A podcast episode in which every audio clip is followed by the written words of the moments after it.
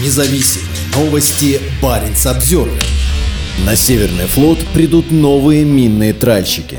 Для Арктики строятся три корабля нового типа минных тральщиков. Судостроители Средненевского завода в Санкт-Петербурге на этой неделе заложили последний из четырех запланированных кораблей противоминной обороны проекта 12700 «Александрит». Корабль, названный Дмитрий Лысов в честь командира корабля, погибшего в результате атаки немецкой подводной лодки во время Второй мировой войны, должен быть передан Северному флоту в 2026 году. Дмитрий Лысов станет 11-м «Александритом» в составе составе российского ВМФ и третьем на Северном флоте. Первый из кораблей для Северного флота, Афанасий Ванников, должен войти в строй в 2024 году, а второй, Полярный, в 2025.